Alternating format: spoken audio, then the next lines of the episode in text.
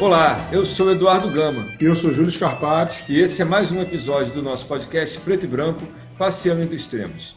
Júlio, essa semana a gente tem sido bombardeado é, pela mídia, não bombardeado no sentido da quantidade de informações, mas bombardeado principalmente também pelo conteúdo delas, com relação ao episódio que aconteceu com o estupro da menina lá durante quatro anos, a menininha que hoje tem dez anos, que é, engravidou do próprio tio que parece que já foi preso, acho que no Espírito Santo. Infelizmente, a gente está trazendo esse tema para a pauta. Infelizmente, eu digo porque é, a gente gostaria de estar falando de coisas que são mais felizes. Mas esse tipo de pauta, que a gente não deveria ser bombardeado ou se espantar e achar que é uma coisa muito exceção, na verdade, é algo que acontece muito mais do que a gente gostaria que acontecesse. Na verdade, a gente gostaria que não existisse isso na nossa sociedade. Pelo menos eu não gostaria, você não gostaria. Mas é algo que a gente tem que, infelizmente, trazer para a pauta, porque não deveria aparecer nas conversas só no momento em que a mídia coloca que esses casos tão graves acontecem, porque, na verdade, eles acontecem muito mais frequentemente do que a gente gostaria. E esse assunto era para estar na pauta permanentemente, não é isso? Exatamente. É... A gente acredita que tratar sobre isso de maneira pragmática, de maneira constante, e principalmente como tudo que a gente faz aqui no podcast, olhando, com, olhando para isso com dados científicos, com o intuito de ampliar a percepção sobre o tema, com, com o intuito de aumentar o pensamento crítico sobre isso e talvez propor ações diretas e políticas públicas, porque é um assunto de interesse social. É, bom, é isso que a gente quer fazer e para isso a gente convidou uma médica, Ana Tereza é, De Haik. É isso? Me corrija se estiver errado, Ana. Certíssimo, Júlia, é isso mesmo, The Hype. Quero te dar as boas-vindas, Ana, te agradecer. A gente sabe que você tem um trabalho muito legal lá na Baixada Fluminense.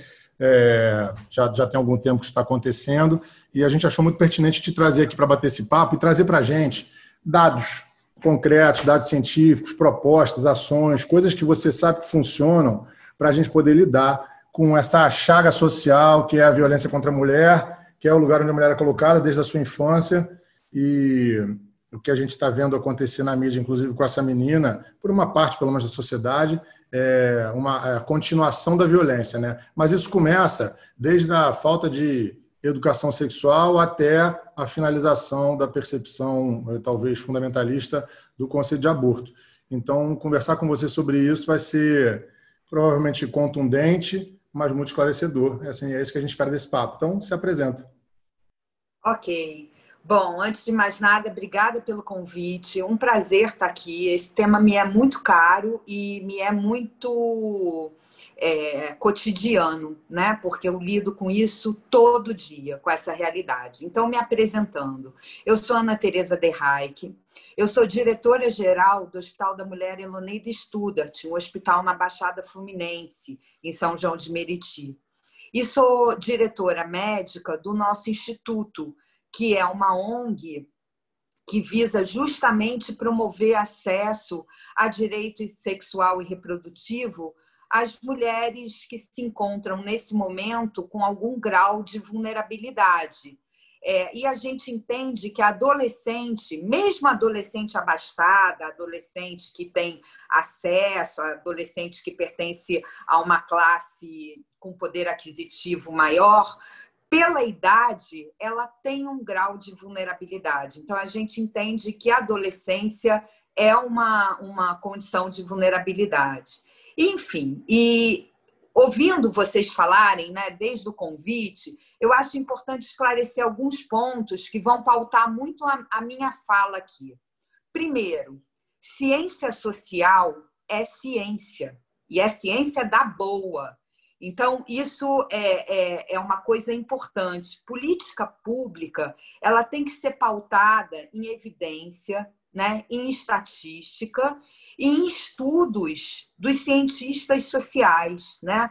Quando você está querendo estudar algum perfil, algum perfil de comportamento, você tem que lançar mão do que aqueles pesquisadores é, construíram. Então, isso é um ponto. Tudo que eu vou falar aqui está pautado em evidência científica, está pautado em pesquisa. É, e por que, né, que, que é, essa menina é, é, suscitou tanta discussão? O que eu acho importante também dizer é que assim, a gente, vocês me pediram aqui uma hora e meia, né, de disponibilidade para a gente conversar. Então, vou trazer o primeiro dado, que é um dado muito chocante. Enquanto a gente está aqui conversando, pelo menos seis meninas com menos de 13 anos terão sido estupradas. Porque no Brasil, segundo o 13º Anuário de Segurança Pública, que foi é, é, que veio, os resultados vieram à luz no ano passado, em 2019, a gente tem uma média de 180 estupros por dia de meninas com menos de 14 anos. Então é só você fazer a conta, né? Aí a gente vê o quão trivial é essa situação que veio à luz por conta da falta de acesso que em algum momento foi é, é, é, negado, né? O acesso ao aborto seguro a essa menina que engravidou, né? Então, de uma certa forma, esse... oi? Posso fazer só um ponto sobre por isso favor. que você está trazendo? Né? É, quando você traz esse dado que eu falei que ia ser contundente o episódio, já começou altamente contundente. Pelo menos para mim, eu escuto que 180 meninas são abusadas com menos de 14 anos, me dá embrulho no estômago. É, mas o que a gente vê é um fenômeno, porque esse dado está na mídia. Né? A quantidade de mulheres que são, são mortas, a quantidade de mulheres que são estupradas, a quantidade de pessoas trans, né? pessoas LGBTQI, que são mortas por causa da sua condição exclusivamente. É, eu fazendo só um paralelozinho, vou encerrar. O que eu acho que com isso aconteceu o que está acontecendo com os mortos por Covid. Virou normal, ah, virou uma estatística e agora as pessoas meio, meio que lidam com isso de maneira é, corriqueira, diária e cotidiana, tratando isso com uma certa normalidade. Mas é completamente anormal, é completamente absurdo. Então, eu quero chamar muita atenção para esse primeiro dado que você traz, tratar ele com a relevância que ele tem. 180 meninas com menos de 14 anos sofrem violência sexual por dia. Isso, é, e talvez esses sejam os dados conhecidos. Possivelmente isso é muito maior. A gente tem que tratar isso com a seriedade que isso tem, e por isso esse episódio tem, tem que ter a força que tem que ter, para que a gente saia desse lugar comum de que isso é normal. Isso não é normal. E pelo que eu entendo, você vai trazer aqui ideias e conceitos que podem ajudar a gente a, a reduzir esses dados ou até zerar eles. Então, eu só queria fazer esse parênteses, porque não dá para passar direto por esse dado como se ele fosse, ah, morrem mil pessoas por Covid por dia, que também é outro absurdo, é, com qualquer nível de normalidade. É um absurdo, é uma bestialidade e a gente está lidando com isso há muitos anos. Então, Júlio, pegando o seu gancho, que fez essa analogia com Covid, ainda tem uma diferença, né? A, a, a pandemia do Covid, como o nome diz, ela é pandêmica, né? Ela tem uma curva de crescimento, ela tem um platô e ela vai ter uma curva descendente. A violência contra a mulher e a violência contra as meninas, ao contrário desse perfil, ela é endêmica. Ela tem um platô que vem de muito, muito, muito tempo. E a queda, quando ela é percebida, ela é percebida de uma forma muito tênue, muito, muito tênue. Longe de ser um reflexo de um impacto, né, de uma política pública bem executada. Então vamos lá, né? Por que, que eu estou aqui, né? Por que, que vocês me convidaram? Como eu falei, eu sou diretora lá do Hospital da Mulher. O Hospital da Mulher ele é um hospital que está localizado na Baixada Fluminense, em São João de Meriti, um lugar onde a gente tem níveis, né? a gente tem indicadores de saúde é, é, da mulher muito ruins. A gente tem alta taxa de gestação na adolescência, a gente tem alta taxa de evasão escolar, a gente tem alta razão de mortalidade materna. E esse hospital, ele, de uma certa forma, impactou de forma positiva ali na Baixada Fluminense. Bom, eu comecei no hospital como plantonista, né? Fazia plantão no hospital desde 2010. E eu fui contribuindo com protocolos clínicos e tal, fui galgando ali, fui ascendendo dentro da, da hierarquia ali do hospital, aí passei a chefe de equipe, passei a coordenadora da obstetrícia, fui à direção clínica e hoje eu sou diretora geral desse hospital. Durante esse processo, né, que, que começou lá em 2010, uma coisa que sempre me incomodou foi ver mulheres muito jovens, né, de 10 a 14 anos, de 14 a 19, parindo a cada plantão. Então, só para vocês terem uma ideia, e isso eu falo como quem estava na linha de frente, de 500 partos, 120 partos por mês no Hospital da Mulher são de mães com menos de 19 anos. Sendo que 12 a 15 desses partos são de mães de meninas com menos de 14 anos. É, isso para vocês aqui são números, né? Para gente que está lá na linha de frente, não. Essas meninas têm nome. São Marias, Antônias, Júlias, são, eu me emociono, tá? Isso é comum. Eu sou dessas médicas que choram, que se envolvem, depois recupera o fôlego. A gente vai. também, a gente também, Ana. Então, é, esses números, para a gente que está ali na linha de frente, eles viram histórias, né? A gente partilha angústias, partilha medos e partilha, por que não dizer, vidas e sonhos interrompidos. Né? Quando a gente segura a mão de uma menina de 15 anos ali com dor para fazer uma analgesia, para dizer para ela não, respira, calma, a gente entende que aquela menina ela não tinha que estar tá ali naquele momento. Ela tinha que estar tá na escola. Ela tinha que estar tá em casa brincando, ela tinha que estar lendo, ela tinha que estar namorando, beijando na boca, se divertindo, sonhando, pensando o que, que ela quer ser. Né? Então, isso começou a, a, a, a, o rosto dessas meninas começou a me assombrar à noite. Né? Peraí, eu estou chegando na hora errada. Essas meninas estão tendo uma excelente assistência é, durante o parto e uma péssima assistência na profilaxia disso tudo, né? na prevenção da gravidez. Será que eu posso fazer alguma coisa a respeito?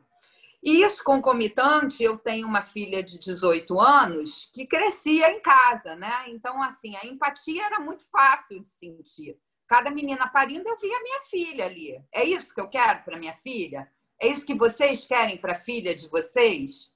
Eu acho que não, né? Hum, minha filha naquela condição ali é inimaginável. E ali está a filha de alguém, está a filha de uma mãe que batalha, que acorda cedo, que pega trem, que vai para uma casa de família. Puxa, é isso que ela quer para a vida dela? E muito provavelmente essa menina vai repetir a história dessa mãe. E aí você tem bisavós de 65 anos, avós de 45, né? E, e aí vai mães de, de 15 e você está alimentando um ciclo vicioso. E aí, como que acontece? Né? Então, vamos lá, como é que funciona a nossa rede de saúde? A contracepção ela é da responsabilidade dos municípios, porque ela faz parte da atenção básica. Um hospital como o Hospital da Mulher, ele é responsável pela contracepção no pós-parto. Quer dizer, a mulher sai dali, ela pariu e ela sai dali, se for vontade dela, protegida contra uma próxima gravidez. Só que para chegar nessa só uma pergunta. Oi? Quando você fala, quando você fala a contracepção é de responsabilidade do município, isso é alguma coisa já dada? É um, existe alguma legislação sobre isso? Sim, a contracepção, evitar neném, evitar gravidez, é, é, é atenção básica, porque é uma assistência simples, né? Você é, você prescrever ou inserir um método contraceptivo. Então, os municípios, nas clínicas da família, nas unidades básicas de saúde, tinham que prover as mulheres e as jovens mulheres, né, mas qualquer mulher, da, do método contraceptivo de escolha dela e garantir esse acesso. O hospital ele é um hospital que vai atender ou um agravo em saúde, né, alguma doença, alguma coisa que precise de uma cirurgia e tal, e o ciclo gravídico puerperal propriamente dito, quer dizer, a gravidez e o parto. Então, assim, como eu, um hospital estadual, vou poder chegar antes, quando é um município que tem que chegar? Né? E aí eu peguei na época, isso foi por volta de 2015, eu peguei na época uma brecha do contrato que me permitia fazer uma atividade social no meu entorno. E aí eu percebi que no meu entorno, na calçada do hospital, assim, no mesmo quarteirão, tinha uma escola de ensino médio, um CIEP, que por coincidência, né, o ensino médio também é da alçada do Estado. E aí eu bati lá no ensino médio, na porta da, da escola, e falei: Oi, eu sou Ana Tereza, eu trabalho aqui no Hospital da Mulher, queria conversar com, a, com, uma coordenadora de ensino, com a direção. Eles me acolheram, né? elas foram incríveis. Oi, eu, é, tal. Aí eu falei, bom, é o seguinte, eu queria saber aqui, vocês têm alguma aluna grávida? 2015, tá? Aí a diretora me falou: temos sim, temos 37 alunas grávidas. 37 meninas grávidas na escola, fora as que engravidaram e deixaram a escola. E aí, por curiosidade, né, eu falei, gente, quantas alunas vocês têm? Eram 2 mil alunos, mil alunas meninas, mais ou menos, um pouquinho mais que isso. Aí eu fui na escola da minha filha, na zona sul do Rio de Janeiro, com o mesmo perfil etário, um colégio de ensino médio. E perguntei: vem cá, quantas alunas vocês têm grávidas aqui? Nenhuma. Não, não é possível. Ana, a gente não tem nenhuma licença médica por conta de gravidez. Se alguma aluna engravidou, a família resolveu e a escola nem soube. Tá, em algum momento vocês tiveram alguma aluna grávida? Não, nunca. Em 2014, 2013, dois, nunca. Aí você começa a ficar, né? Aquilo vai embrulhando mais ainda. Ok. Começa lá, uma pesquisa científica social aí, né? Você já começa a ver que tudo é muito covarde. O ciclo, ele é, alimenta e é difícil você quebrar, né? Então, assim, a minha filha, de 18 anos que mora na zona sul do Rio de Janeiro, ela tem os mesmos sonhos, as mesmas querências, as mesmas vontades, os mesmos medos e as mesmas angústias que uma menina da idade dela que mora em São João de Meriti, na Baixada Fluminense. Só que por uma crueldade né, social, elas têm possibilidades e oportunidades diferentes. E isso vai moldando limitando e enquadrando os caminhos de cada uma. Né? Então, assim, é, a situação é covarde por si só. Enfim, é, eu falei, eu vou, eu vou adotar essa escola. Eu vou fazer alguma coisa a respeito, mas eu vou fazer direito. Eu vou fazer é, seguindo paradigmas da ciência. Isso foi em 2015. E aí entra né, a importância disso. Como é que a gente começa a desenvolver uma política pública?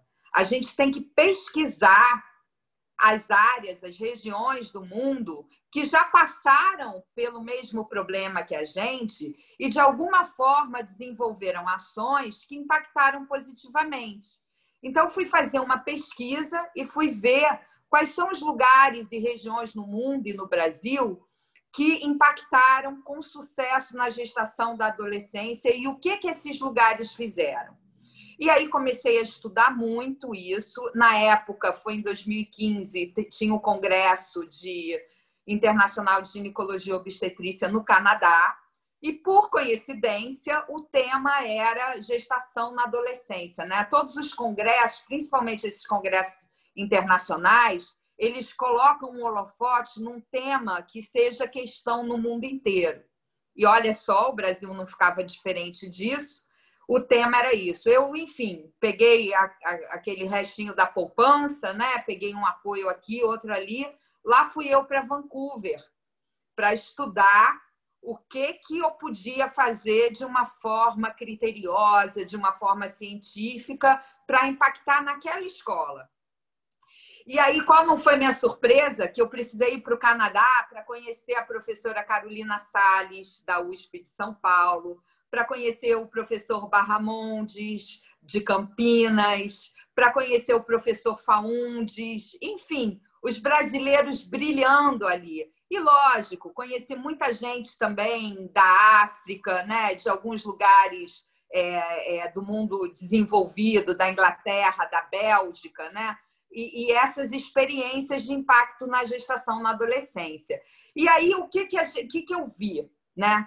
Para você impactar, você tem que ter duas ações conjugadas. Uma ação em educação, e outra ação em saúde, ao mesmo tempo.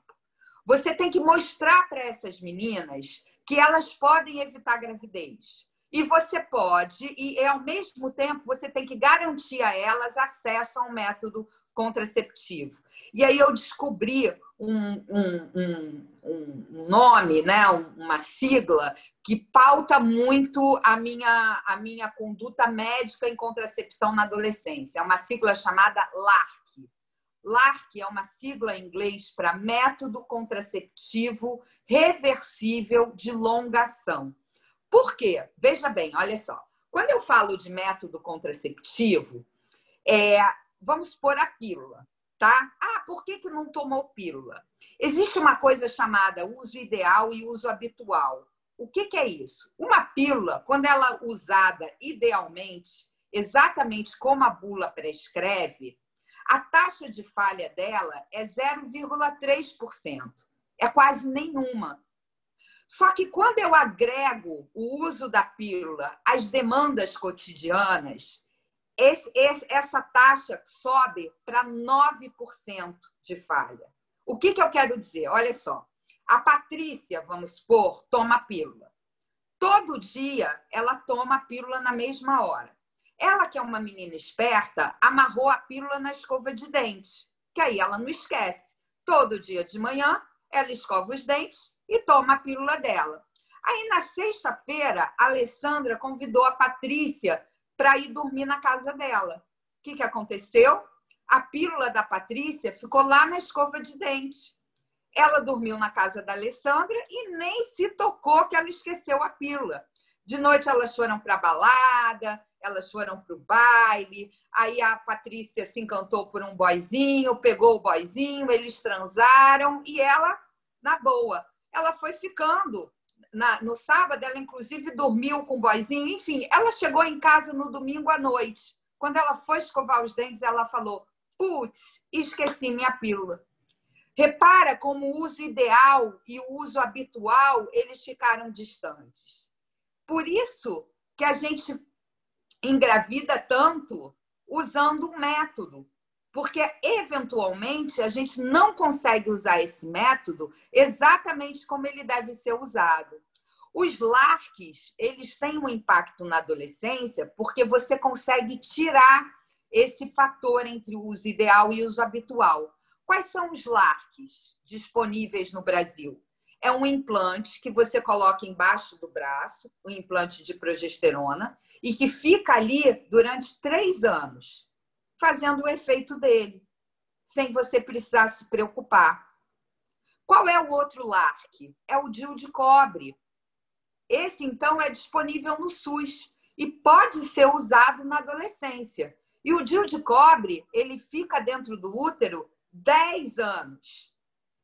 Tem ainda o DIL de progesterona, que agora foi lançado até um outro com uma dose hormonal menor.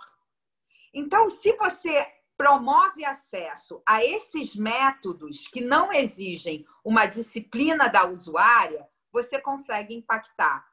Olha que difícil. Olha o que, que eu trouxe na minha mala do Canadá aqui para a Baixada Fluminense. Né? Ok. Agora, isso basta? Não. Você tem que conversar com as meninas. Então, o que, que eu fiz? Bati de novo lá na escola e falei para a diretora: eu tenho 60 lugares no meu consultório eu vou receber 60 meninas no meu hospital, no meu, né? É, é tão a minha casa, o hospital, que eu digo que é meu, mas assim, no hospital da mulher, eu vou receber. Seria melhor que fosse meninas. teu, de verdade, do que, do que do Estado. Eu vou receber 60 meninas de cada vez, porque eu tenho 60 lugares no meu auditório e vou conversar com elas. E fui lá eu, com a minha cara e a minha coragem, conversar com elas. E aí, o que, que eu pontuei na conversa, né? Eu faço essa conversa baseada em três pontos. Primeiro, o corpo é potência. O seu corpo é a sua maior fonte de prazer.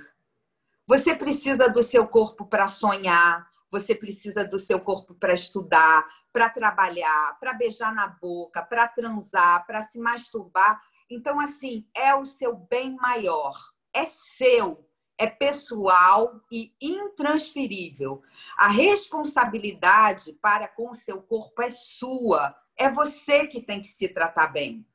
E assim, é a sua interface com o mundo, né? Você sonha, o seu cérebro de alguma forma metaboliza aquilo tudo e faz com que você tenha ações para ir em busca desse sonho, que é desde aquele boyzinho que passou e que você ficou afim, ou daquela menina que você ficou afim, até o sonho de ser médica, de ser advogada, de ser engenheira. Se hoje eu estou aqui conversando com vocês, meninas, foi porque um dia eu sonhei e não foi fácil chegar aqui.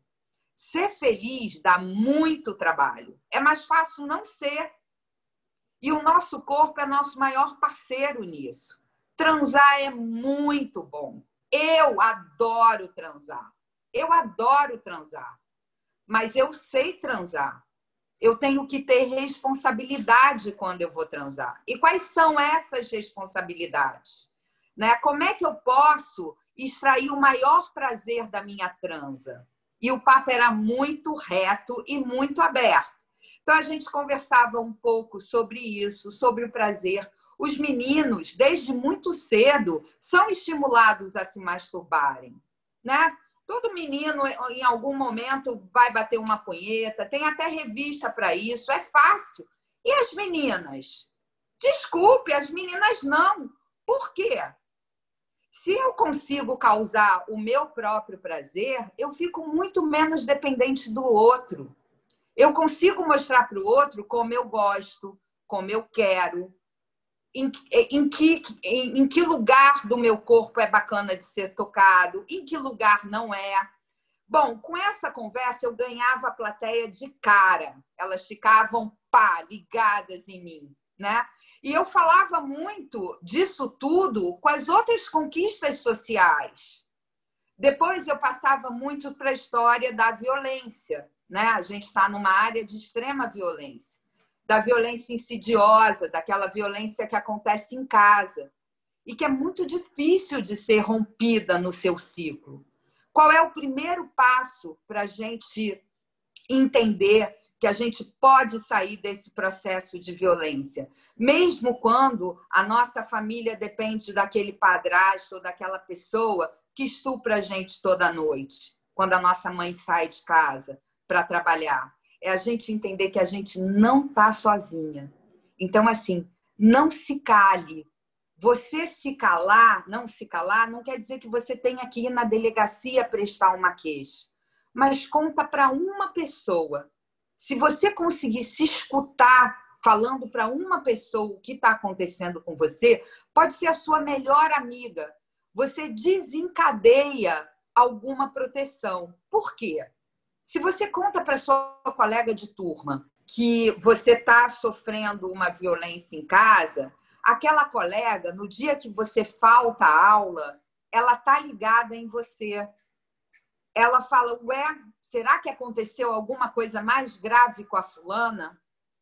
E aí pode ser que você não consiga contar para ninguém, mas talvez essa colega consiga alguma, alguma ajuda com uma professora, com uma coordenadora, e assim uma rede vai se construindo no seu entorno.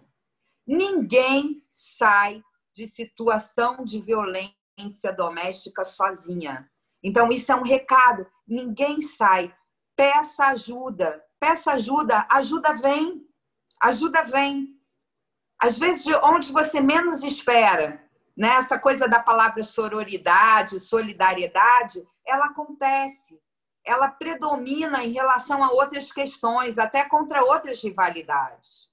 Uma outra coisa que eu conversava muito era sobre a rede que podia ser construída entre elas. Você conheceu o boyzinho no baile funk. Você vai sair com ele. Alguém tem que saber onde você está. Não precisa necessariamente ser a sua mãe se você não quer contar. Mas você tem que dizer para alguma colega para onde você está indo.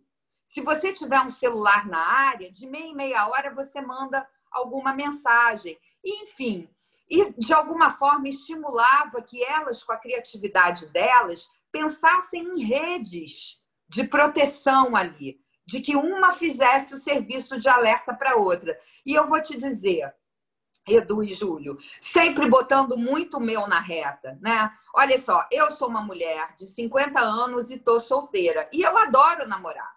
Eu adoro dar beijo na boca. Agora, quando eu saio com aquele carinha que eu conheci no Tinder ou no bar, eu tenho o meu serviço de alerta. Eu tenho duas irmãs, as minhas irmãs sabem onde eu tô. Se tá tudo bem, eu mando um coraçãozinho azul. Se o negócio ficou esquisito, o coraçãozinho é vermelho. O meu localizador tá ligado. Não é eu me privar, mas é eu fazer com segurança, até eu me sentir segura e liberar. Então, assim, o que eu estou dizendo para vocês é o que eu faço. São o que as mulheres inteligentes fazem, as mulheres que são empoderadas, as mulheres que gostam de transar, que ganham seu dinheiro, que têm autonomia. Enfim, você vê que a conversa era uma conversa que ia muito além de um método contraceptivo. Né? Era uma conversa sobre a sexualidade no seu exercício mais pleno. Ok. Depois, eu conversava muito, muito, muito sobre é, a prevenção das infecções sexualmente transmissíveis. A gente tem aí uma faixa etária dos, a faixa etária dos adolescentes crescendo em contração de HIV, hepatite B e sífilis, principalmente sífilis. Então eu conversava muito sobre o uso da camisinha. Só que assim, eu conversava de verdade eu levava, eu tenho até eles aqui, mas é, eu conversava muito, eu levava os meus, uma coleção de vibradores, né? Pênis grande, pênis pequeno, pênis gordo, pênis magro e tal, e mostrava como se punha uma camisinha, né? Então, assim, a camisinha é, externa, a camisinha masculina, ela tem que ser colocada quase que na hora da penetração, por quê? Porque você não consegue colocar a camisinha, é, é, camisinha num pau mole. Ela vai sair, tem que esperar o pau ficar bem duro. Agora, tem também a camisinha feminina, que é uma camisinha que você pode usar. Então, às vezes, quando você tem alguma dificuldade que o cara use a camisinha, você já pode até sair de casa com a camisinha feminina. Eu, por exemplo, uso muito a camisinha feminina.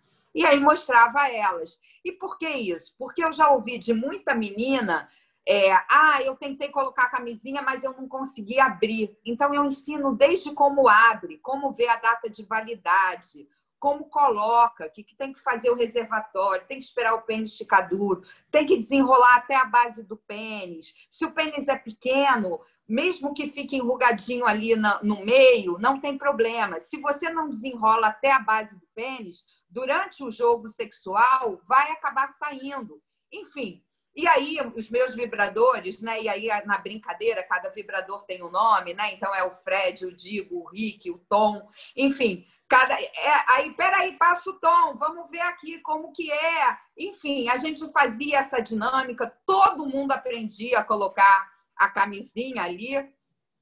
E depois disso, eu conversava com elas sobre a contracepção propriamente dita, né? E que você tem que, é, é, se você quer usar uma pílula, se você quer usar uma injeção, você até pode, mas você tem que ter uma disciplina muito, muito, muito estrita, muito certa. E se você não tem, não é o melhor método para você o que, que você tem que fazer? Você tem que usar um método de longa ação.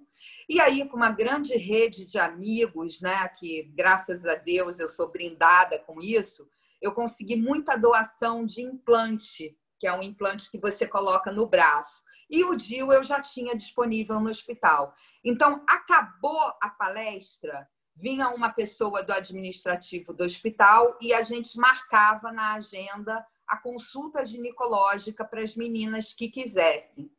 E na consulta ginecológica, o atendimento individualizado, rápido, ágil a cada uma, a gente fazia a inserção de um método contraceptivo de longa ação. Olha, eu sei que foi um dos maiores aprendizados da minha vida atender essas meninas, né? Porque aí eu botei a mão na massa e aí entrou uma outra questão eu comecei a ver que quando eu atendia essas meninas, a violência era uma, um comemorativo referenciado na consulta muito comum.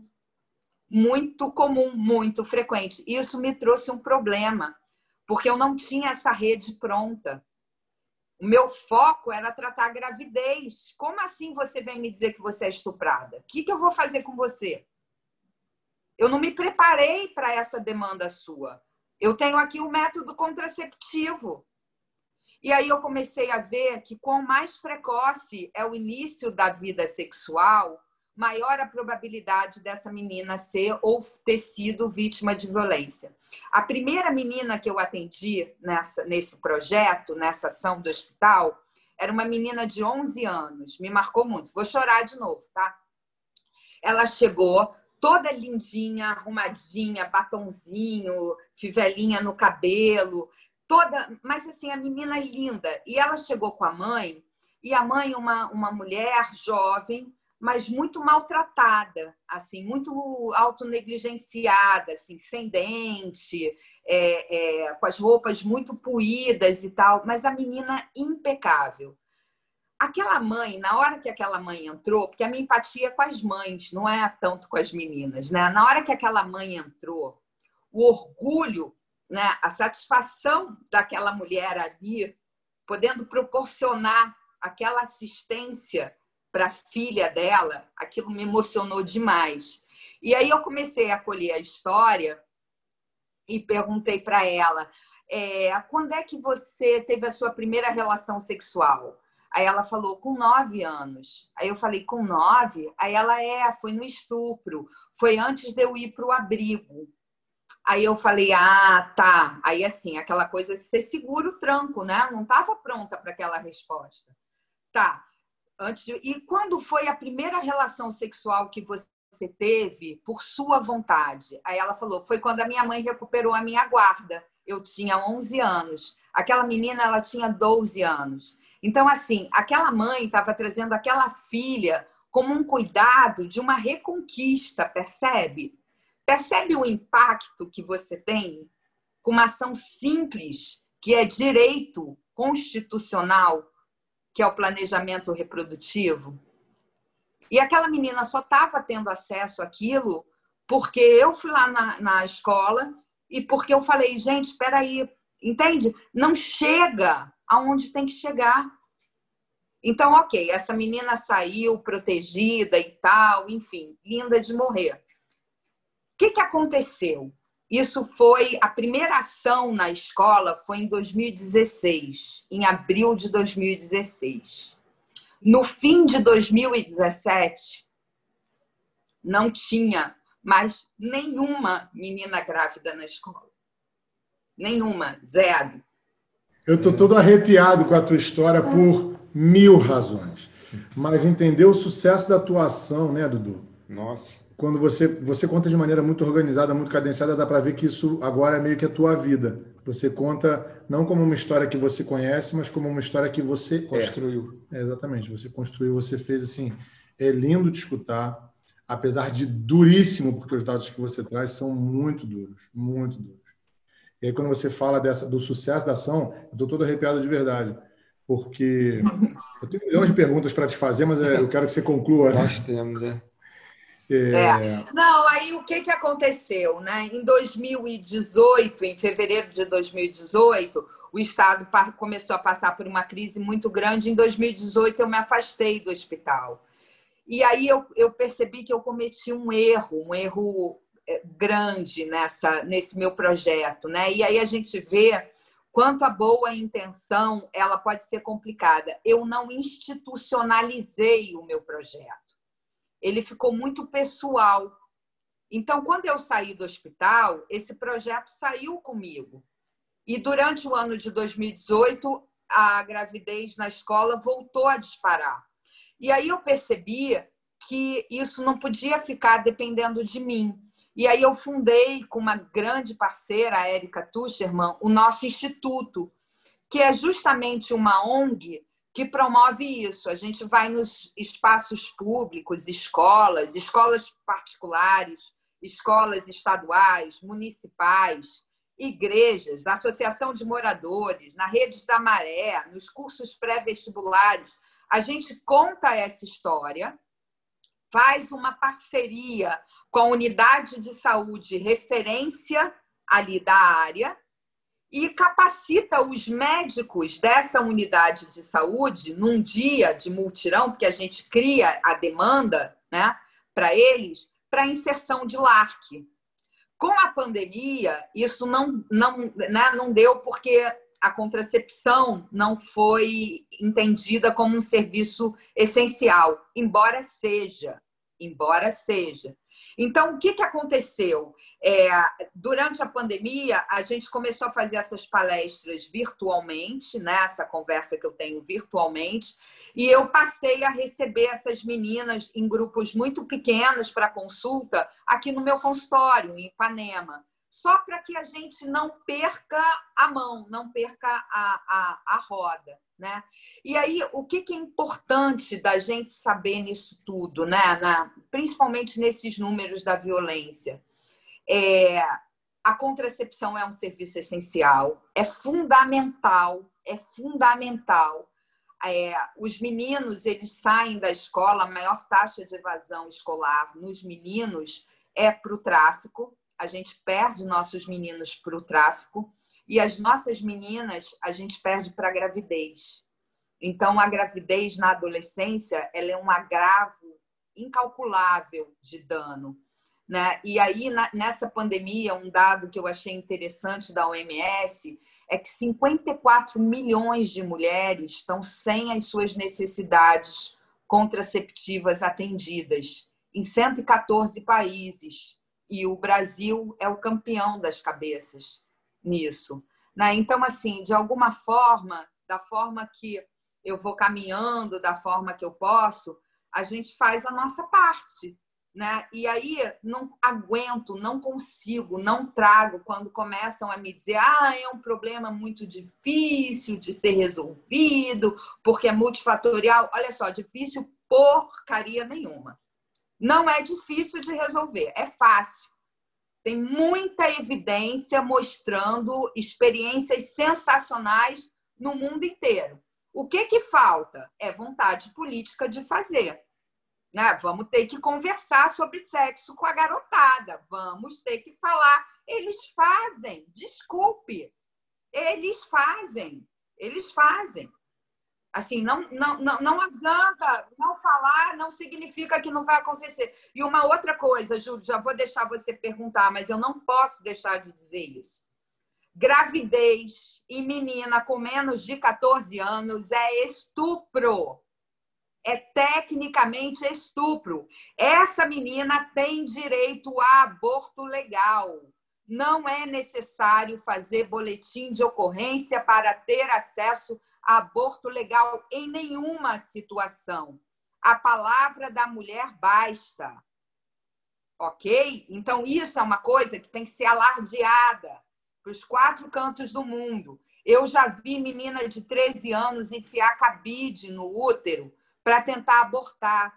Por quê? Porque ela não sabia que ela poderia ter um aborto seguro, respeitoso, com a sua necessidade atendida. A gente cita aqui o caso, mas quando eu falo da menina de 13 anos, eu me lembro da cara dela, eu me lembro do rosto dela, eu me lembro do pus escorrendo pela perna dela.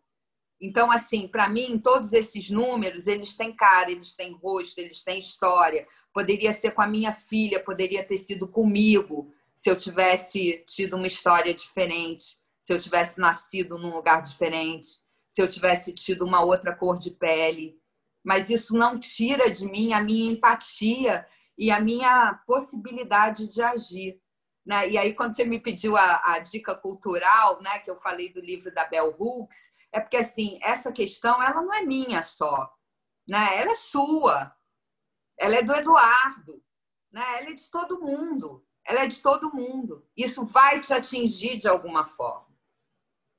E é isso. Aí eu tenho um monte de história, de exemplos, mas aí eu deixo com vocês, senão a gente não sai daqui hoje. Eu não sei se eu quero sair daqui hoje. É, tá muito bom. Ana, olha só. Na sua fala, que eu não sei, eu não sei qualificar como menos do que incrível, mas incrível não porque é uma fala cheia de alegrias, né? É uma fala cheia de histórias verdadeiras. Eu acho que é por isso que ela é tão incrível, cheia da sua emoção, que faz com que ela uhum. fique ainda mais verdadeira, se é que isso é possível. Né?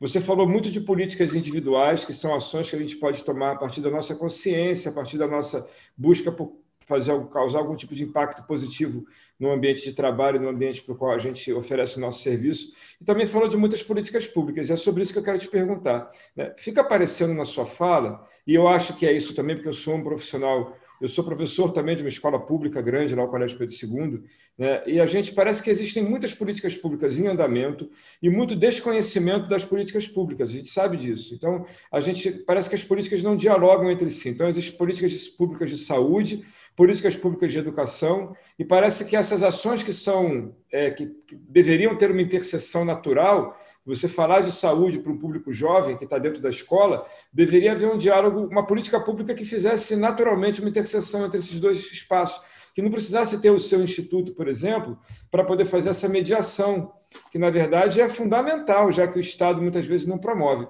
Então, minha pergunta é: qual é, no seu entendimento de quem está lá no campo de batalha, qual é a dificuldade? Uma dificuldade de natureza política, é uma dificuldade de natureza do Estado, é uma dificuldade de natureza profissional? O que, que impede que a gente transforme isso numa ação é, sistêmica e sistemática que acontece entre todos os órgãos, entre todos os setores que são responsáveis por poder cuidar disso, e ao mesmo tempo que isso aqui aconteça de maneira permanente, que não seja, por exemplo, o que aconteceu com o seu projeto foi que, como era uma iniciativa pessoal no começo, que você não institucionalizou, no momento em que você, por qualquer razão, não está mais ali, o, projeto para. Né? Como é que a gente transforma isso? Sem a necessidade de criar uma ONG, que a gente não precisa criar uma ONG para cada coisa, porque eu acho que é importante que elas existam, mas elas dão um trabalho danado de, de operacionalizar, de fazer acontecer. Então, a pergunta é, qual é o, qual é o embrólio que tem? Como é que a gente desata o nó? Continua nas iniciativas pessoais ou a gente consegue apontar um caminho para a gente transformar isso numa ação mais sistemática e sistêmica?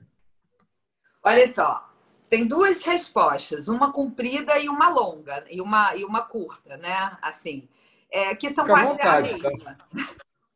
É, olha só, por que que, por que que, qual é o embrólio? Primeiro assim, é, é uma, o, a, a, gestação na adolescência, só para você ter uma ideia, é, aqui no Rio a taxa é de 18,6%. Né?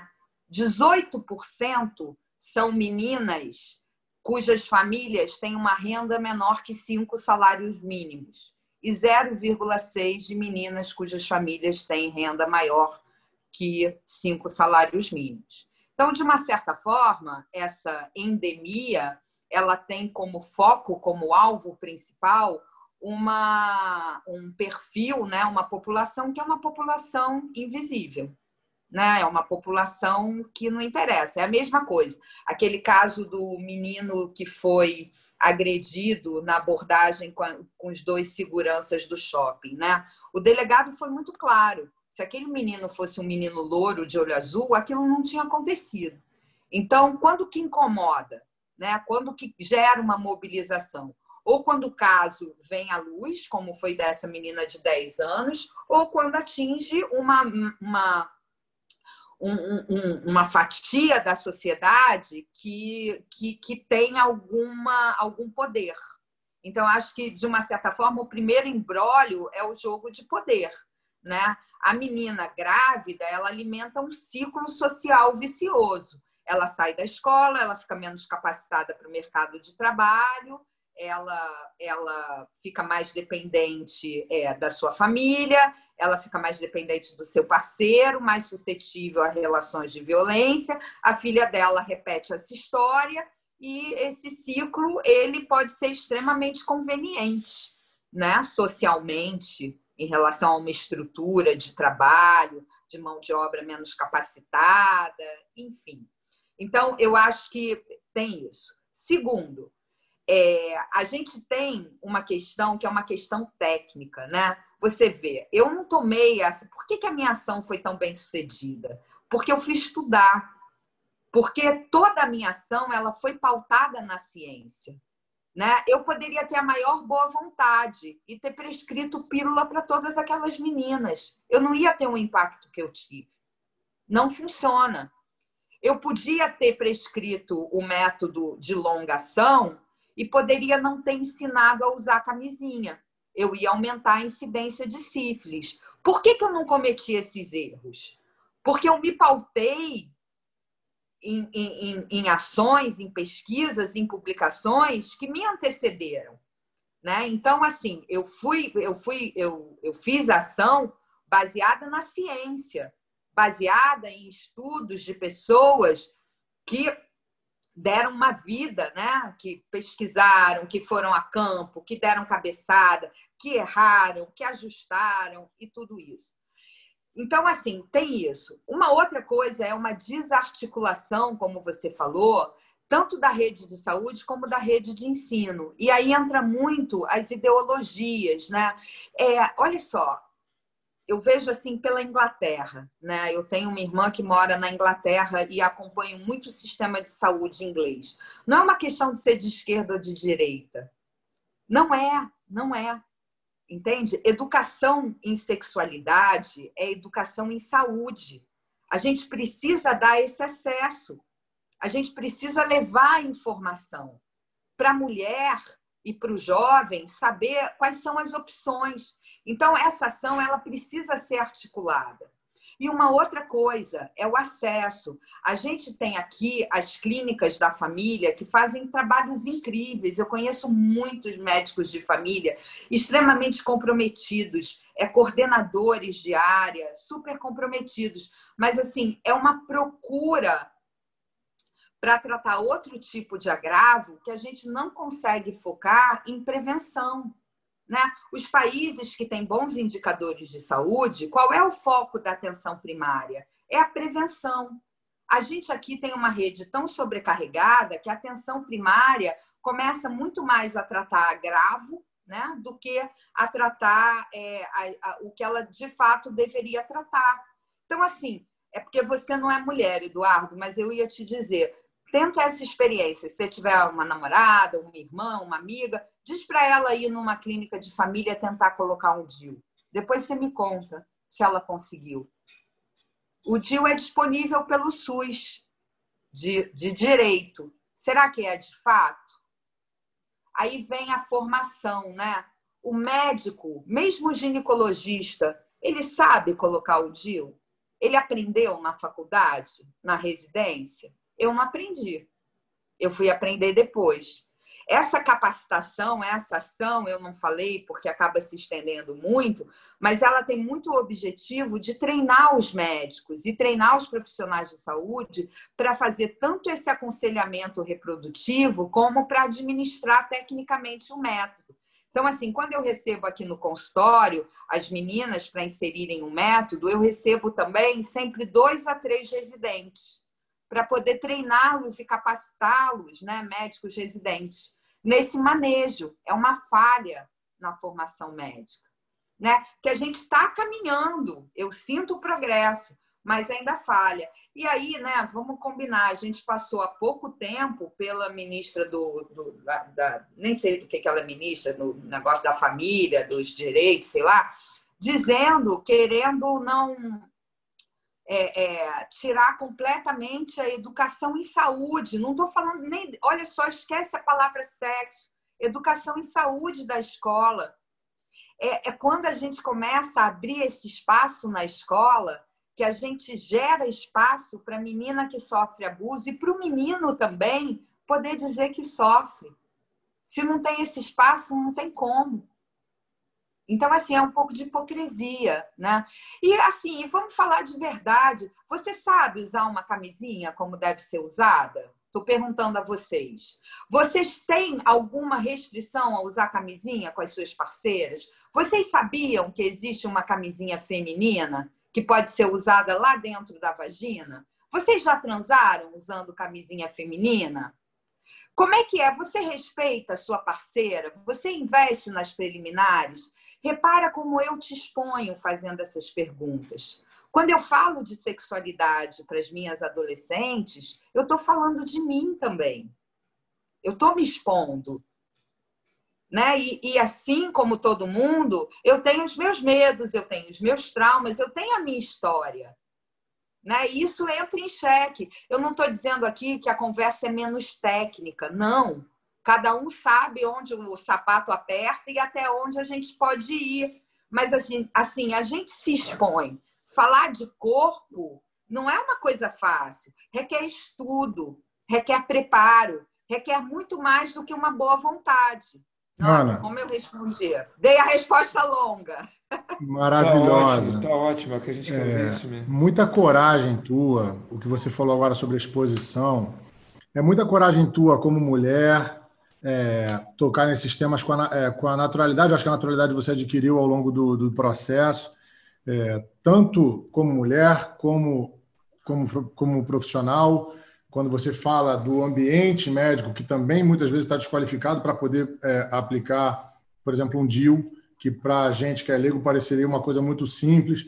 As perguntas que você nos faz, eu vou tomar para mim, sobre uso de camisinha. Eu aprendi a usar camisinha sozinho. Tentei lá ver, tem que apertar a parte de cima até a base, aquela coisa toda, quando eu era adolescente. Sobre restrição de uso de camisinha. É, eu, eu, vou falar por mim e pela minha pesquisa não científica entre os meus amigos, a maioria tem. E quando eu converso com amigas mulheres, elas sempre dizem que os homens, em geral, quando, quando usam a camisinha masculina, eles têm uma perda de potência, então ficam evitando usar a camisinha por causa disso. Eu nunca usei camisinha feminina, nunca tive essa experiência. Eu acredito que a maioria das pessoas que, com quem eu converso também nunca tenha declarado ter tido essa experiência e talvez seja uma grande solução para essas situações. Então, é maravilhoso você trazer isso dessa forma.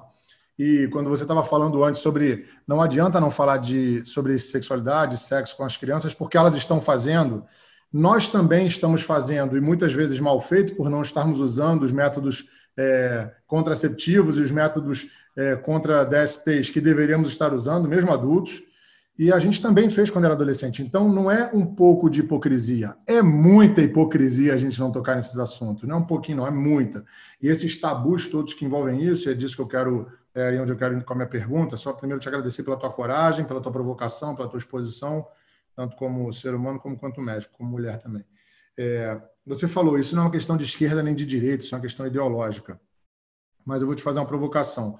A gente está vivendo um momento meio obscurantista né, na, na política, onde crenças estão se sobrepondo à ciência muitas vezes, e por isso as proposições de tirar é, educação em saúde das escolas, fazendo uma associação de educação em saúde com educação é, pornográfica, para pornografia ou voltada para isso, não tem nada a ver. Educação sexual tem a ver com educação de saúde, saúde pública, saúde para criança, prevenção de abuso, prevenção de violência, como você está dizendo, vamos estender. É, eu imagino que você, ao longo desse teu trabalho, tanto no Estado quanto agora né, no ambiente de ONG, mas que é um projeto pessoal, privado, você deve enfrentar questões relativas ao fundamentalismo religioso, e aí muitas vezes de parte de pessoas que se posicionam sim à direita, tanto quando você vai falar é, de prevenção sexual é, e violência, outras coisas na escola. E aí, falando do, do LARCS, né, que você disse que são os métodos contraceptivos de, de longa duração, enquanto você estava falando, eu fiquei pensando: será que não existem setores da esquerda é, para provocar logo todo mundo, que vão tratar isso como algum método meio eugênico, porque, como você disse, existe um recorte social e, e, feno, e fenotípico né, de cor de pele, que é muito claro: 18% das crianças e adolescentes grávidos são de baixa renda e 0,6% são de, de, de, renda mais alta. E esse recorte que você traz, que é um recorte baseado no salário mínimo, ele representará necessariamente, no Brasil pelo menos, um recorte também fenotípico de cor de pele. Estou falando de cor de pele especificamente. Provavelmente dentro desses 18%, 17% são é, crianças e adolescentes negros e um deve ser crianças e adolescentes brancos, porque é mais ou menos a representatividade que isso tem.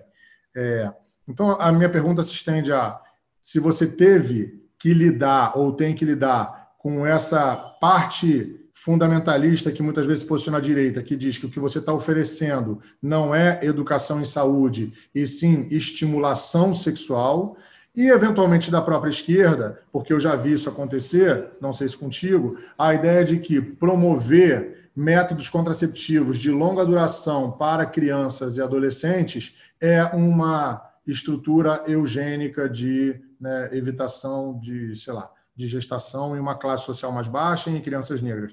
Queria que você falasse um pouquinho sobre isso. É, sim. Recebi críticas de dois lados, dos dois lados e, e, e algumas coisas surpreendentes. Assim, É, qual é, por que, que não, é, não dá para crescer essa ideia de que eu quero esterilizar as meninas, né? Primeiro, porque o método ele é reversível. E segundo, eu não chego na escola e falo, galera, vamos esticar o braço que eu vou colocar em vocês um implante que vai evitar a gravidez. Eu acolho essas meninas numa dinâmica que dura mais de duas horas, falando sobre corpo como potência, falando sobre violência, falando sobre masturbação, falando sobre prazer, falando sobre muita coisa é, uma parte importante dessa conversa é sobre todos os métodos contraceptíveis disponíveis. E quando eu faço isso, eu levo. Eu tenho aqui a caixinha, né? Se vocês quiserem, depois eu até mostro. Eu tenho aqui a caixinha com todos os métodos, sejam os disponíveis no SUS, estejam os, nos, os não disponíveis. É muito. É, muito diferente do que vocês mesmos podem estar pensando, eu tenho muita possibilidade contraceptiva. Eu tenho adesivo, eu tenho injeção, eu tenho anel vaginal, eu tenho implante, eu tenho DIU, eu tenho pílula. Dentro da pílula, eu tenho pílula de progesterona, eu tenho pílula de estrogênio com progesterona, eu tenho pílula com baixíssima dosagem, tenho pílula com dosagens maiores, eu tenho uma gama de possibilidades. Tudo isso, isso é, é só que a mulher pode usar. Você falou tudo aí, é tudo ação que a mulher pode utilizar para se proteger. Né? Pois é, mas para o homem, para o homem, enquanto não tem a pílula masculina, o que o homem pode usar como método contraceptivo é a camisinha, o preservativo e a vasectomia, que é um método é, definitivo. E você vê, eu nem toquei nesses métodos, porque não atende a minha clientela adolescente. Eu não posso falar em irreversibilidade. É, agora, o fato do método incidir no corpo da mulher não significa que o menino, o jovem, o namorado, não possa participar dessa escolha. Mas, assim, a escolha é dela, ela que vai tomar. Então, assim, essa autonomia tem que acontecer. Então, assim, qualquer crítica em relação que eu tô de alguma forma induzindo as meninas a, a, a um método contraceptivo de longação, vai por cai por terra porque o que eu levo é a informação. Só marca consulta comigo as meninas que estão interessadas. Eu falei isso o tempo inteiro. A gente dá uma agenda para não perder a oportunidade daquele momento, logo depois da palestra, para que as meninas interessadas em serem atendidas em consulta ginecológica tenham um horário garantido. Então, o que eu promovo é acesso, é acesso. Na consulta, ela tira dúvida quanto ao método que ela escolheu, ela é informada sobre as limitações do método, as possíveis complicações do método, e se ela permanece no intuito de usar aquele método, aí sim que o método vai ser inserido. Então, assim, o que a gente promove é, é, é a escolha esclarecida acesso a uma escolha esclarecida. Isso é uma coisa, né? Do outro lado, do outro lado eu sou muito criticada, já fui agredida, já fui coagida, já fui constrangida de estar incitando as crianças a praticarem sexo, a estar promovendo sexo na adolescência e tudo isso. Os meus resultados e a forma como eu faço é, fazem com que essas críticas elas não consigam tomar vultos maiores, né?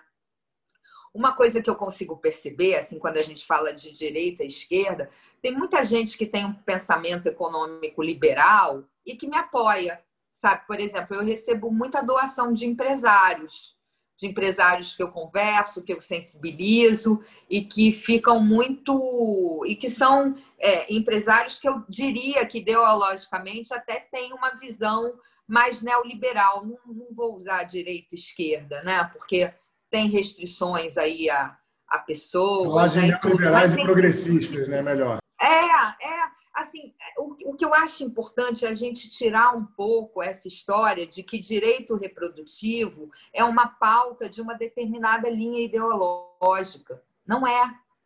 Assim, ou não deveria ser, né? Até é, mas não deveria ser. Não deveria ser. Então eu tento não não me perder nessas nessas armadilhas do caminho, né? E uma coisa que é uma, uma curiosidade, porque eu fui surpreendida com isso, uma vez eu fui convidada para falar numa igreja. O nosso instituto foi convidado para falar numa igreja.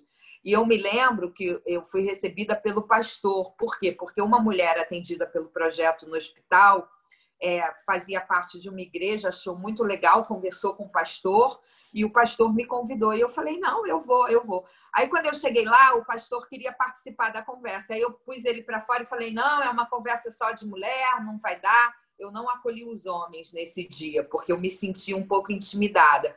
E aí eu conversei com aquelas mulheres ali, falei, e assim, foi incrível, eu fui super bem acolhida. E esse pastor, conversando comigo depois, é, ele deu maior apoio, ele deu maior apoio ali, explicando, conversando e tal.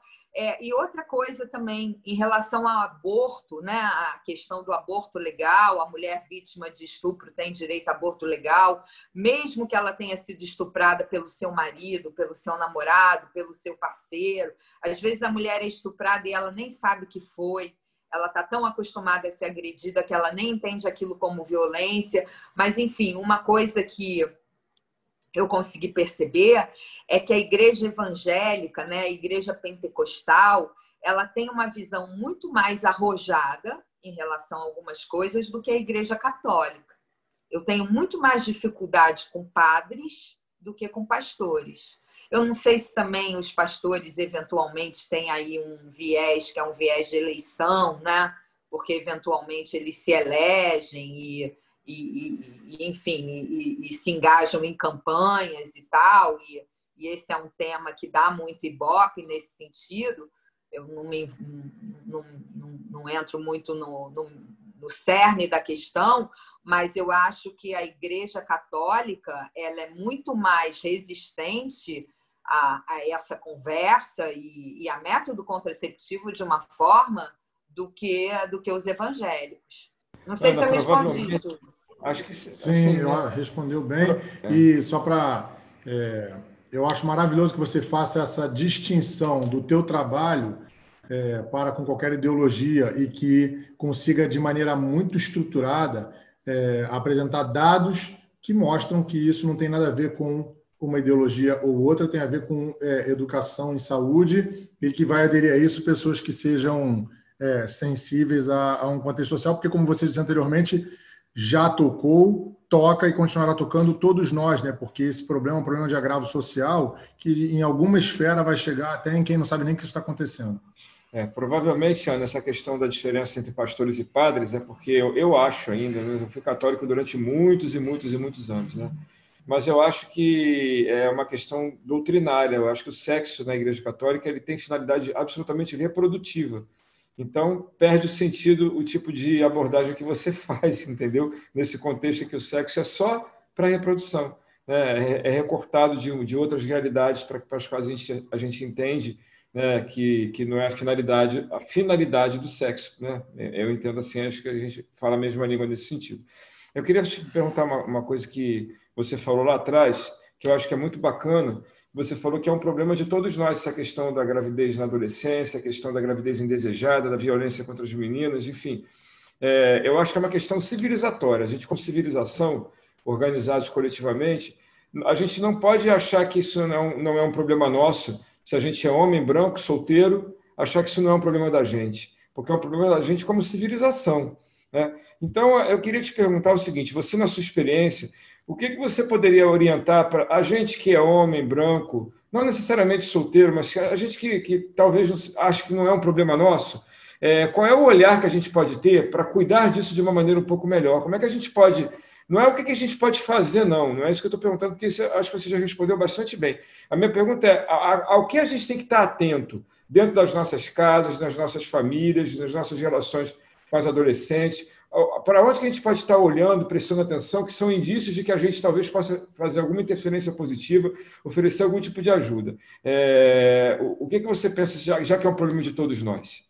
Adoro, Eduardo. Ah, obrigada pela humildade da pergunta. Me ganhou. Deixa eu te dizer o que, que eu acho. Eu acho que o primeiro passo ele é, ele, é, ele é uma atitude simples e talvez muito difícil. Quando você estiver num bar, numa conversa só de homem, em que nós não estejamos ali, em que você não está constrangido por nenhuma pressão, não ria de piadinhas machistas. Não ria. Não pactue. Não partilhe. Quando você não está ali sob um holofote, sob um julgo. Entende? É a primeira coisa. Não ache graça.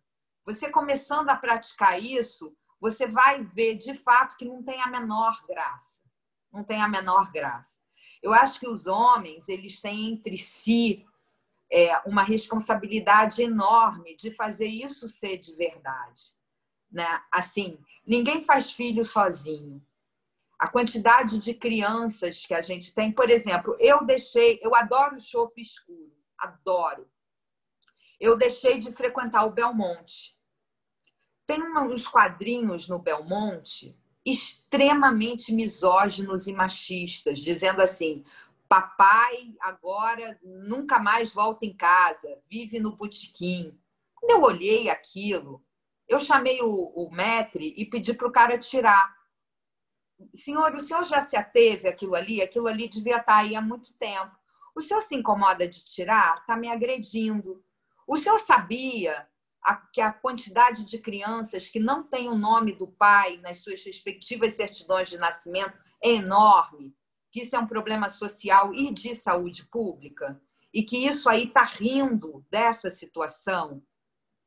E ele falou: ah, não, não sei o que, eu simplesmente paguei meu chopp e não volto mais, porque o quadrinho ainda está lá. Então, eu acho que assim, a gente conseguindo, de alguma forma, em pequenos detalhes, e o homem tem um papel importante nisso, né, entre os seus iguais, entre os seus pares, na roda de conversa, de começar a mudar porque mudar de verdade. E olha só, a gente gosta. A gente gosta. Você vai ser, você vai subir todas as suas, vai ganhar todas as estrelinhas. Entende? Inclusive entre os seus parceiros.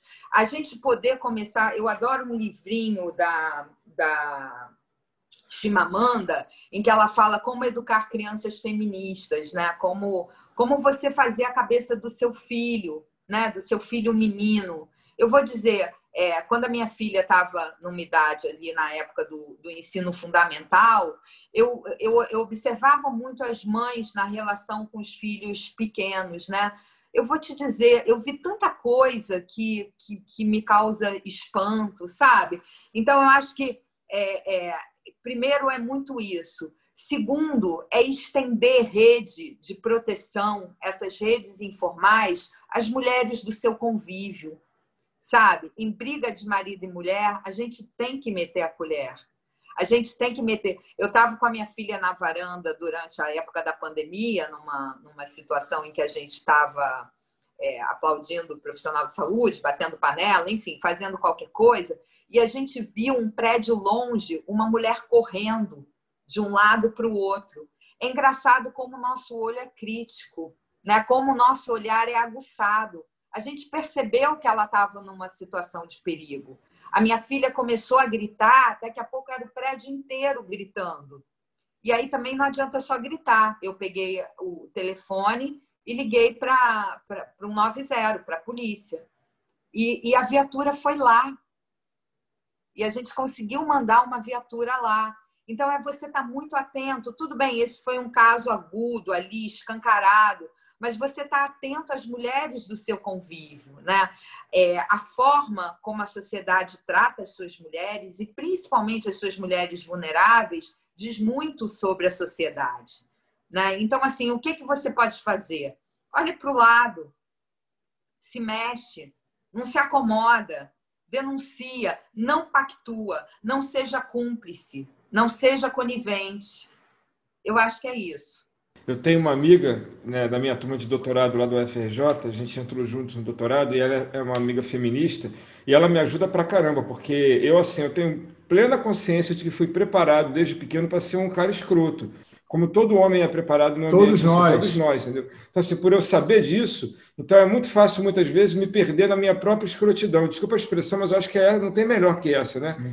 Assim, eu me perder na minha própria escrotidão. Então, como eu sei que isso é possível, Hoje, menos do que já foi, porque essa consciência ela vai, de certo modo, te habituando a ficar mais atento e reflexivo sobre sua própria fala, seu discurso, daquilo que você ri, que você acha engraçado, etc. E tal, tudo isso que você falou.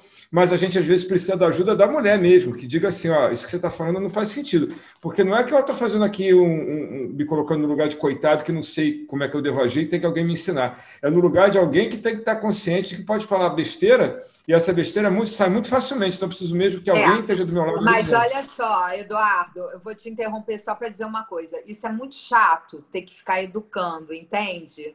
É, é sim, assim, sim. eu tenho que se esforçar, porque às vezes eu tô com paciência e às vezes eu não tô. E aí alguns amiguinhos eu deixo no caminho, sabe?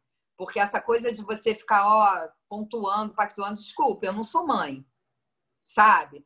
Então, assim, é lógico que depende muito do grau de intimidade, do grau de afeto, mas assim, eu sou diretora, né? Eu tenho um cargo que poucas mulheres têm.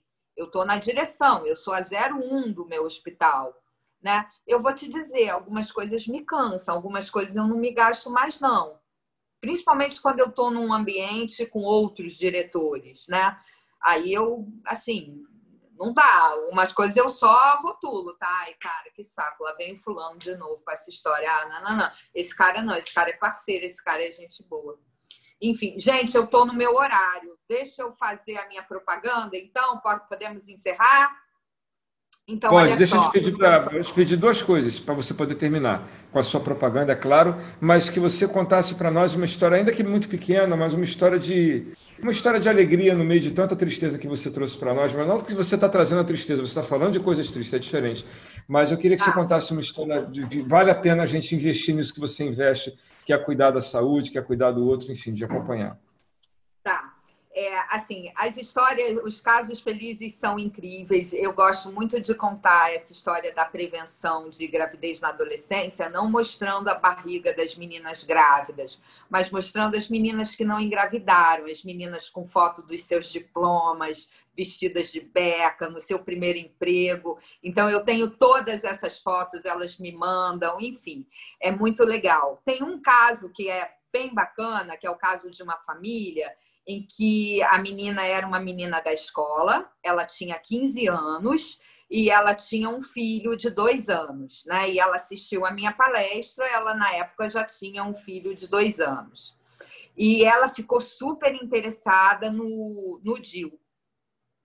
E, e a gente marcou a consulta e tal. No dia do DIL, ela veio com a irmã de 19 anos. A irmã de 19 anos tinha dois filhos.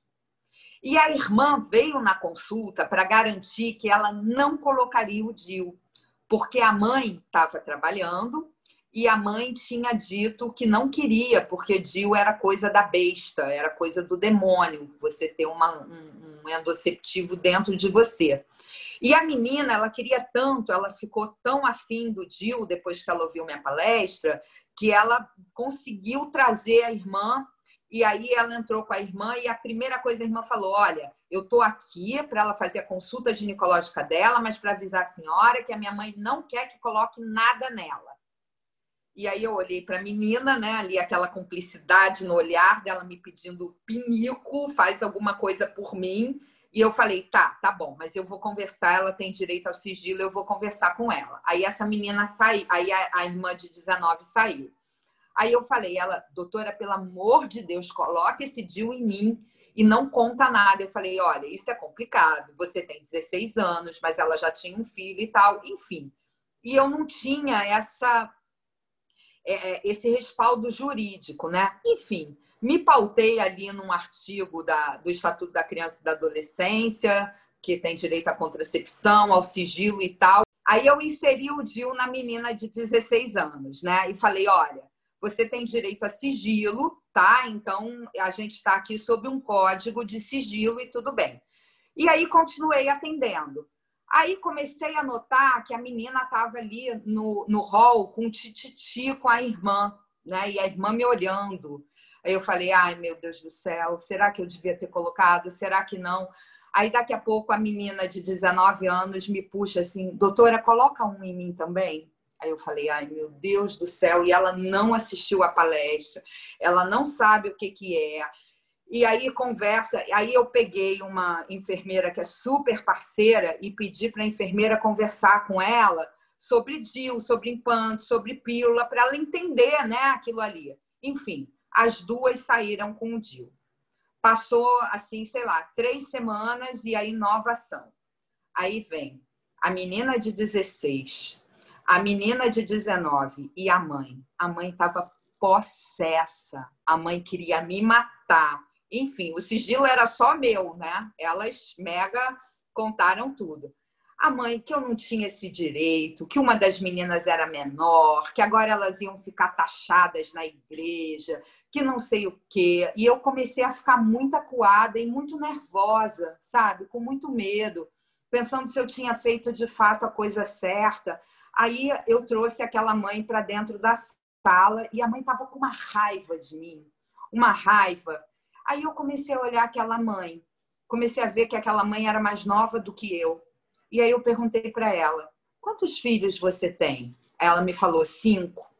A menina de 16, a menina de 19 e três filhos mais velhos homens. A menina de 19 tinha dois, a menina de 16 tinha um. E eu falei para ela: quantas crianças mais? E ela dava conta da família inteira. Ela era: quantas crianças mais você quer sustentar? A sua filha de 19 tem dois, a sua filha de 16 tem um. Por que, que tranquilidade? Né? Olha o que, que eu te dei. Eu te dei a tranquilidade que as suas filhas só vão engravidar novamente se elas quiserem.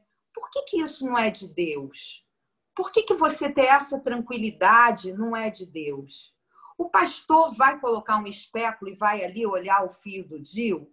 Por que, que tem que conversar isso com o pastor? Isso é íntimo, isso é pessoal. Você não precisa dividir isso com ninguém. E quer saber de uma coisa? Você é muito nova, você é muito bonita, você ainda pode engravidar. Qual o método que você está usando? Você tem namorado? Aí ela começou a me contar ali da história. Eu falei: quer saber de uma coisa? Deita ali que eu vou colocar um dia em você e vai ser agora. Aí ela foi, Eu não achei que ela fosse. Eu não achei que ela fosse. E aí, engraçado, essa mulher hoje é uma grande amiga, é uma grande parceira que traz mulheres da igreja para serem aconselhadas, que traz mulheres da igreja para serem tratadas. Enfim, ela tem uma influência ali no, no lugar dela e, e, eu acho que é uma história assim muito emblemática, porque ali naquele momento, né, eu comecei a pensar o seguinte: a igreja entra onde o Estado falha. Eu ali era Estado. Né? Por que, que a igreja entra? Né? Por que, que as igrejas têm tanto poder? Não é porque as pessoas sonham com o reino dos céus. É porque as pessoas têm um lugar de convívio, onde elas podem falar das suas tristezas, onde elas choram, onde elas cantam, onde elas de alguma forma comungam, né? onde elas confraternizam. Então, é, é, é, é esse, esse, papel deveria ser do Estado. Né? E aí fica o vácuo, alguém ocupa. Então, esse é um caso bem, eu acho que bem emblemático, assim, que eu Ana, maravilhoso o caso. Maravilhoso. maravilhoso. Eu quero te fazer uma perguntinha que eu acho que você responde muito rápido, vou fazer só um comentário sobre o que você ah, disse tem antes. Que ir né? embora, gente. Ah, muito rapidinho. Uma pergunta muito rápida.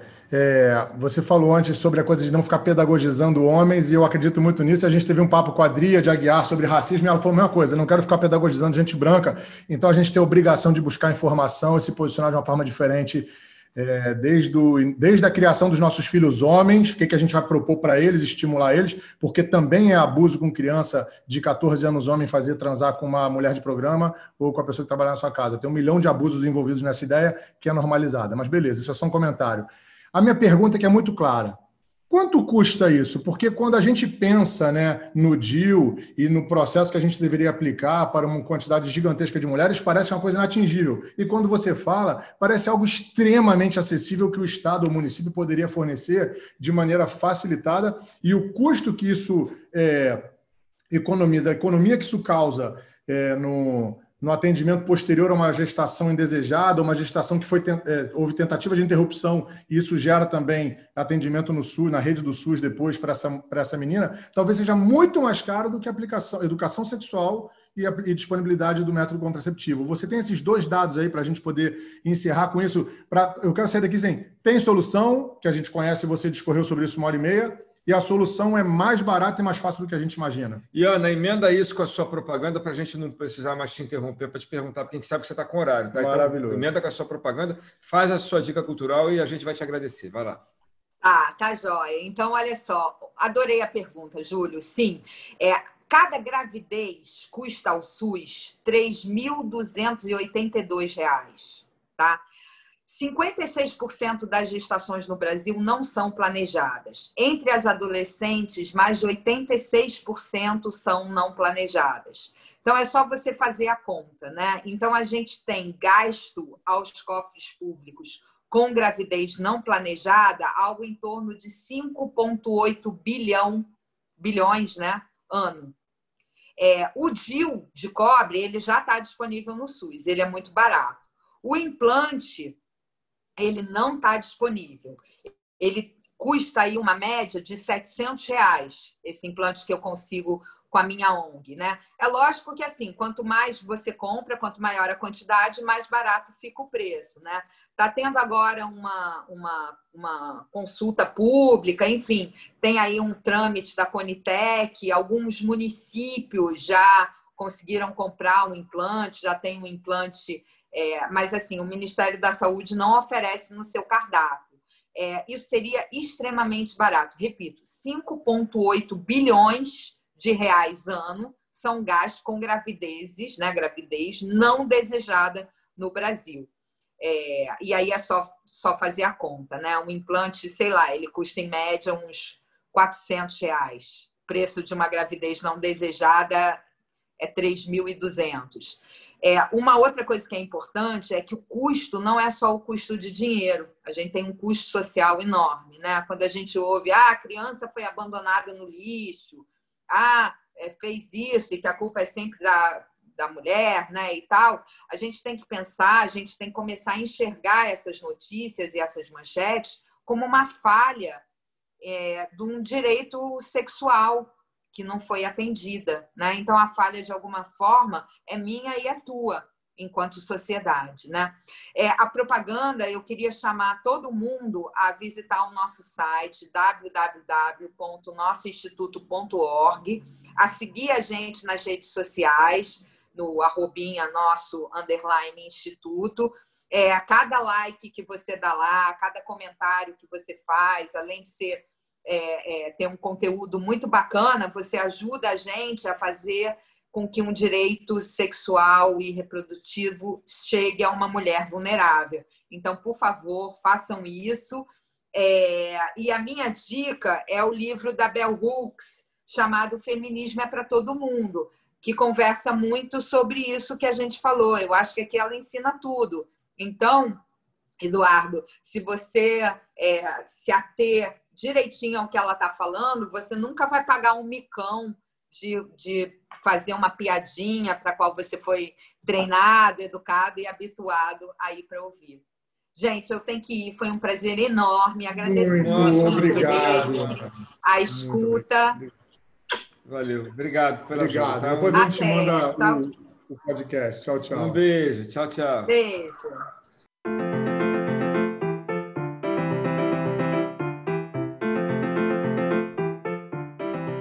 Dá sua dica cultural aí. Bom, minha dica cultural de hoje, eu acho que de alguma maneira está super alinhada com tudo que a gente conversou aqui e talvez aborda um pouco do que a gente está falando, né? Que tipo de comportamento o homem pode, deve ter e deve exercer, que tipo de papel a gente deve exercer, o homem maduro, o homem adulto deve exercer na criação de, dos seus filhos, tanto homens quanto mulheres. É, eu assisti um filme essa semana que se chama XXY que é o nome da, de uma anomalia do cromossomo sexual. E esse filme é argentino, acho que é de 2007, o ator principal é Ricardo Darim, e tem uma menina que ela né, é portadora da anomalia e por isso ela tem os dois órgãos sexuais, né? E ela ao longo da sua vida, o pai dela decide quando ela nasce não fazer uma cirurgia que é proposta né, que se diz uma, uma cirurgia de correção, ele deixa que ela escolha isso mais velha. E num momento ela pergunta por qual motivo ela tem que escolher algo. Ela pergunta: e se não houver nada para escolher? Então, eu dei um baita de um spoiler, não devia ter dado, mas o filme é maravilhoso, é um filme poesia, é um filme arte. Eu acredito que vale a pena todo mundo assistir, porque vai mostrando a trajetória do pai que vem se reposicionando e todo o contexto social ao redor dela, frente a essa questão que ela traz. Então, a dica é o filme argentino XXY. Assista. Show, Júlio. Vou assistir. E a minha dica é um filme também, um filme já de 2011, já é um pouquinho antigo. Quer dizer, não tão antigo, mas um filme que não é tão recente. Chamado Precisamos Falar sobre Kevin, que é um filme que conta a história de um menino que. É, eu não vou dar spoiler, mas de todo mundo vale a pena, porque precisamos falar sobre Kevin, trata daquelas coisas que estão acontecendo dentro da nossa casa, que a gente está achando que tem alguma coisa errada, mas que a gente faz de conta que não que não está errado não e vamos levando. E na verdade a gente precisa abordar alguns temas e alguns assuntos que é o que a gente mais ou menos do que a gente falou um pouco no episódio de hoje. Tá bom? Então é isso. Dudu, vou ver esse filme, cara. Eu tô para ver esse filme há um tempão e não tinha visto então, ainda. Assiste. É, é, pesado, mas é, é pesado, mas é educativo. Boa dica. É, pessoal, obrigado por vocês que ficaram até aqui. Eu quero agradecer também a minha amiga Ana Bezerra, que é nossa ouvinte, que é uma amiga já de um tempão, e que sugeriu a doutora Ana. Ana que Tereza. sugestão, que é, podcast contundente, cara. Bom demais, Uma né? Então é isso. Obrigado, Ana. Obrigado por estar acompanhando a gente. Obrigado pela dica e que possam vir outras mais de você e que a gente vai acolher com o maior carinho e que sejam tão legais quanto essa tá bom? E quem está nos acompanhando aí, arroba podcast Preto e Branco no Instagram ou podcast Preto e Branco no YouTube e no Facebook. Obrigado tá? por chegar até aqui. Olha, é isso aí. Até a próxima. Tchau, tchau. Tchau, tchau, gente.